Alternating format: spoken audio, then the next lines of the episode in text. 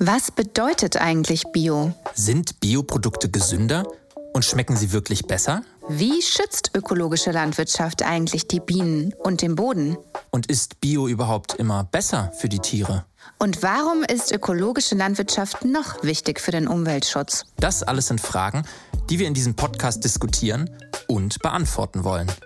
Denn wenn es um Biolandwirtschaft und Ernährung geht, fallen oft sperrige Begriffe wie Artenvielfalt, Monokultur, Fruchtfolge und wahre Preise. Wir reden hier Klartext und versuchen, schwierige Themen einfach auf den Punkt zu bringen.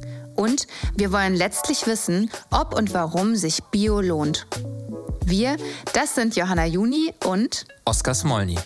Wir führen euch als Hosts durch diesen Podcast und treffen in jeder Folge Menschen, die sich für Bio engagieren.